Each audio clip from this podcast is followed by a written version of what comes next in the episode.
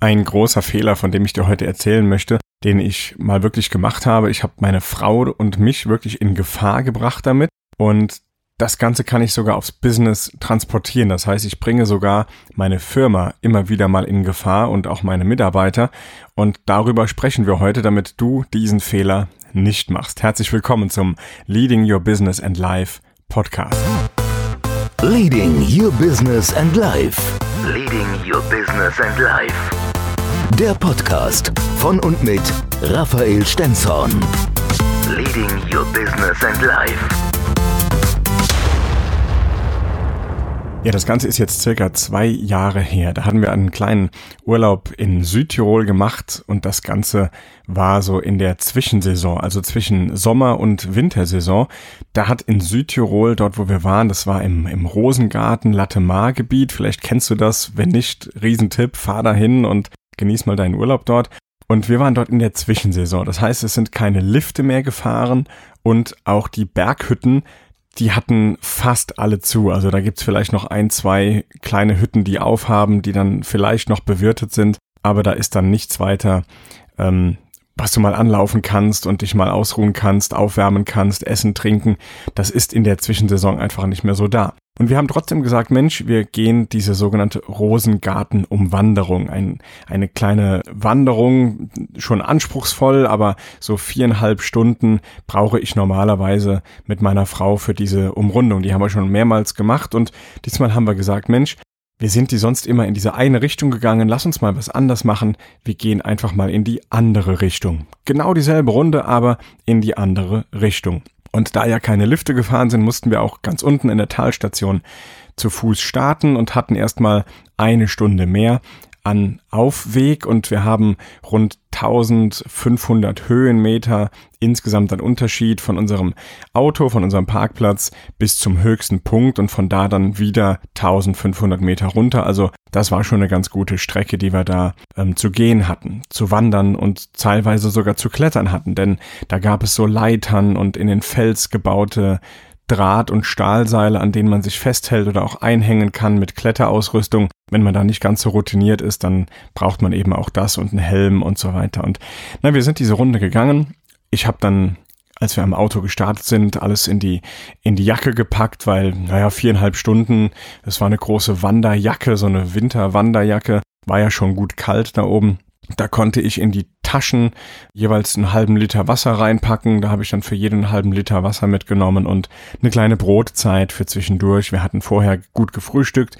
Wir freuten uns aufs Nachmittagsabendessen und so konnten wir eigentlich ganz gut starten. Haben wir ja schon öfter gemacht und nichts weiter Besonderes. Wir sind also los und sind dann irgendwann oben auf dem Pass angekommen, so nach zweieinhalb Stunden circa. Und da oben, es war wirklich kalt, es hat schon Schnee gelegen teilweise, also wir sind durch Schnee gelaufen, hatten aber herrliches Wetter, es war blauer Himmel und man konnte überall hinschauen, wirklich weit gucken, die Berge, man hat bis zu den Alpen schauen können, es war richtig traumhaft da oben, also wirklich eine Reise wert, Südtirol. Und ja, wir haben es einfach genossen, haben eine kleine Brotzeit da oben gemacht, haben ein bisschen so Pfefferbeißer und Schüttelbrot gibt's da in der Region. Sehr, sehr leckeres, sehr krosses, hartes Brot, was man da isst super lecker und dann na, ging es weiter und wir sind dann so langsam zum Abstieg, also auf der auf dem Bergrücken, auf der Rückseite sozusagen geht's dann zurück. Es ist ein richtiger Rundweg und dann sind wir an einer Stelle links gegangen, genau den Weg, den wir so im Kopf hatten, statt nochmal einen kleinen Stich hoch rechts über so einen kleinen Pass, den wir hätten gehen müssen, um auf dem richtigen Weg zu sein. Wir sind also falsch abgebogen an der Stelle. Ich war mir genau an dieser Stelle nicht 100% sicher. Wir sind dort stehen geblieben. Ich habe mit dem Handy versucht, Maps aufzumachen und, und da genauer reinzuschauen. Doch ich hatte keinen Empfang. Ging also da oben nicht. Keine Chance, mal da reinzugucken. Und die Karte und das hatten wir alles im Auto gelassen, weil wir kennen die Runde ja. Und sind dann da eben, naja, diesen Weg gefühlsmäßig gegangen, haben gesagt, okay, das müsste da und da sein, da vorne sieht man ja schon. Und dann gehen wir diesen Weg. Sind also da entlang gegangen, aber es ging relativ steil runter ich habe ja was von 1500 Höhenmetern gesagt. Und jetzt gehen wir ein gutes Stück runter und dann kamen wir unten an und dachten, ja doch, das muss hier richtig sein. Wir gehen ja jetzt genau diesen Bergkamm, gehen wir entlang und dann kommen wir gleich ja schon an die Hütte. in 40 Minuten müssten wir an einer Hütte sein, die tatsächlich noch bewirtet ist zu dieser Zeit. Also die war wohl auf. Die Info hatten wir. Und dann sind wir gelaufen und nach 40 Minuten kam diese Hütte nicht. Nach 50 Minuten kam diese Hütte nicht. Nach über einer Stunde kam diese Hütte. Allerdings genau auf der anderen Seite des Berges. Das heißt, wir haben von da aus auf diese Hütte gucken können und diese Hütte war wenige Millimeter groß. Zwischen dieser Hütte und uns, unserem jetzigen Standort, da war noch wirklich ein, eine große Schlucht sozusagen. Also man konnte wirklich bis unten hingucken, da unten waren die Wege, da war auch eine, noch eine Hütte zu sehen. Und wir hätten jetzt da runter gemusst, das wäre nochmal locker ein Kilometer runter gewesen und auf der anderen Seite ganz steil so Serpentinenwanderweg wieder hoch. Das konnten wir sehen. Und es wäre einfach nochmal sehr viel Zeit gewesen und unfassbar anstrengend. Das war schon ein Ritt. Wir sind da wirklich schon gut hergegangen und wir sind zwar da, was das angeht, recht gut trainiert, aber das war der Gedanke, dass wir da jetzt runter und wieder hoch und dann mit Blick auf die Uhr, um 17 Uhr wird es dunkel und wir hatten schon 15 Uhr. Wir wussten, das schaffen wir nicht. Und wenn es im Berg dunkel ist, du hast keinen Empfang, du hast keine Chance, es sind vor allem keine Menschen dort gewesen, uns sind bisher zwei Wanderer entgegengekommen auf dem ganzen Weg. Da war einfach nichts los. Und wir haben wirklich gedacht, was tun wir jetzt? Was machen wir jetzt? Wir hatten Durst, wir hatten Hunger. Es war einfach zu wenig. Wir hatten kein Kartenmaterial dabei. Wir wussten einfach nicht genau, wie kommen wir jetzt am schnellsten an diese Hütte? Gibt es noch einen anderen Weg? Und wir konnten wieder nur nach Gefühl handeln und sind dann tatsächlich einen Parallelweg, also ohne dass wir weit runter oder weit hoch mussten, nur wenige Meter äh, hoch und runter. Da sind wir einfach einen Parallelweg gegangen und haben gehofft, wir kommen dahin. Sind also wirklich gerannt. Zwischenzeitlich haben wir angehalten. Wir hatten so einen Durst gehabt. Wir haben Schnee geschmolzen und haben diesen Schnee getrunken und sind dann wirklich im im, im Jogging-Modus sind wir auf diese Hütte zugelaufen, die wir immer wieder aus den Augen verloren hatten, aber wir waren uns sicher, wir werden das erreichen, wir schaffen das. Wenn wir diesen Weg gehen, der kommt dahin. Wir haben einfach nur gehofft, dass es so ist. Und tatsächlich, irgendwann war die Hütte dann auch ausgeschildert und wir haben diesen Weg geschafft und kommen an dieser Hütte an. Es brannte Licht und wir sind in diese Hütte rein und ich wollte einfach nur ein leckeres, großes, kühles Hefeweizen trinken. Doch wir haben nicht nur das Kartenmaterial unten im Auto gelassen, sondern auch unsere Portemonnaies. Wir hatten kein Geld dabei, weil es hieß, die Hütten haben zu. Jetzt hatte diese Hütte auf und wir haben kein Geld da gehabt. Wir haben das ganz offen direkt gesagt. Wir haben gesagt, hey, wir haben kein Geld dabei, wir haben uns total verlaufen, wir haben Durst, wir, wir müssen, wir haben Hunger, wir haben, wollten ein Stück Kuchen da essen und dann vielen Dank an das Vertrauen dieser Hütte und dieser Dame, die uns gesagt hat, na, passt auf, ähm, kommt doch heute Abend im Tal einfach da und dahin, da treffen wir uns und dann könnt ihr das noch bezahlen. Und das haben wir dann gemacht. Wir haben schnell was getrunken, wir haben noch ein Stückchen Kuchen gegessen und sind dann im Laufschritt weiter, weil wir mussten ja noch zum Auto. Und es war noch ein gutes Stück.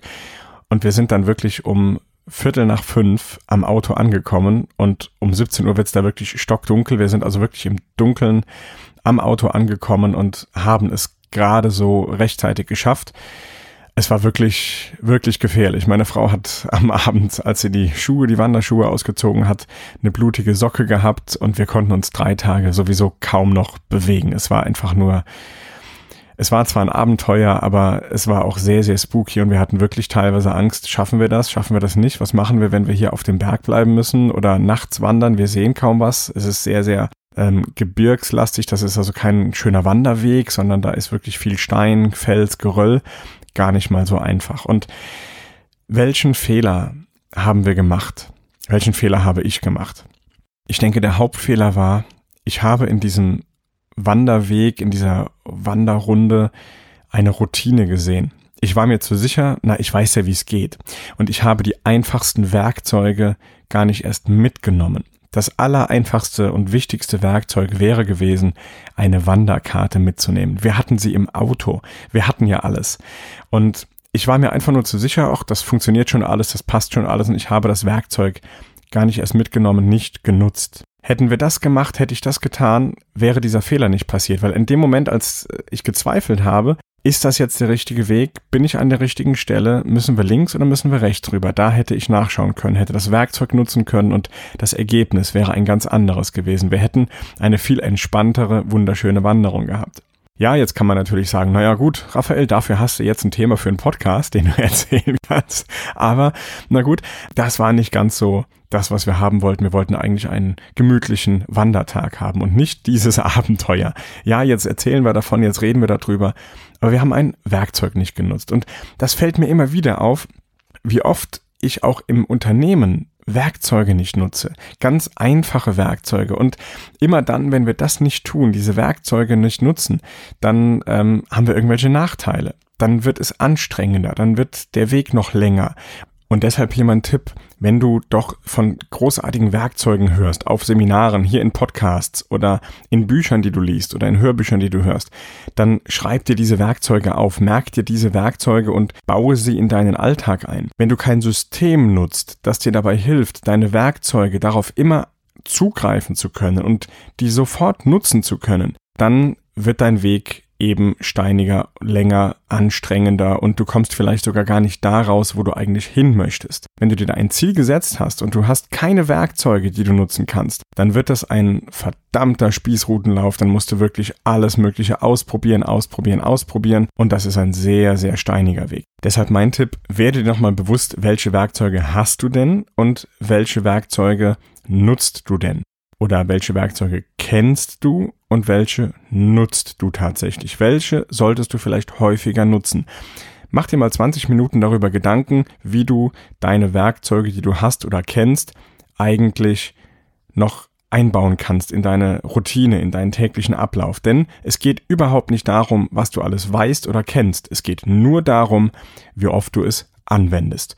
Und mit diesen Worten sage ich viel Erfolg beim Umsetzen, viel Erfolg beim Implementieren deiner Werkzeuge und nochmal beim Reorganisieren vielleicht auch, weil du auch feststellst, das ein oder andere Werkzeug ist überholt oder du bräuchtest ein neues Werkzeug, dann tu das, mach das und ein Tipp vielleicht noch, melde dich zu meinem Newsletter an, zu meiner Erfolgspost. Da kommt jetzt in Kürze nochmal was ganz, ganz Spannendes. Ein 30-Tage-Programm wird gerade geplant Davon äh, erzähle ich auch in den nächsten Folgen noch ein bisschen was.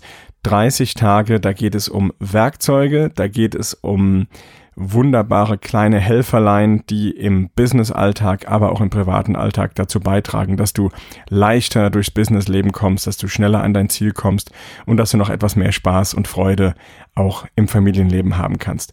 Davon gibt's noch mehr in der Erfolgspost. Einfach anmelden auf raphael-stenzhorn.com slash Erfolgspost und wenn du möchtest, schreib mir doch mal deine wichtigsten Werkzeuge, die du so zur Verfügung hast und die du auch regelmäßig erfolgreich nutzt. Schreib mir dazu einfach mal eine Mail an podcast.raphael-stenzhorn.com. Ich freue mich sehr von dir zu hören. Dein Raphael, mach's gut. Leading Your Business and Life. Leading Your Business and Life. Der Podcast von und mit Raphael Stenzhorn. Leading Your Business and Life.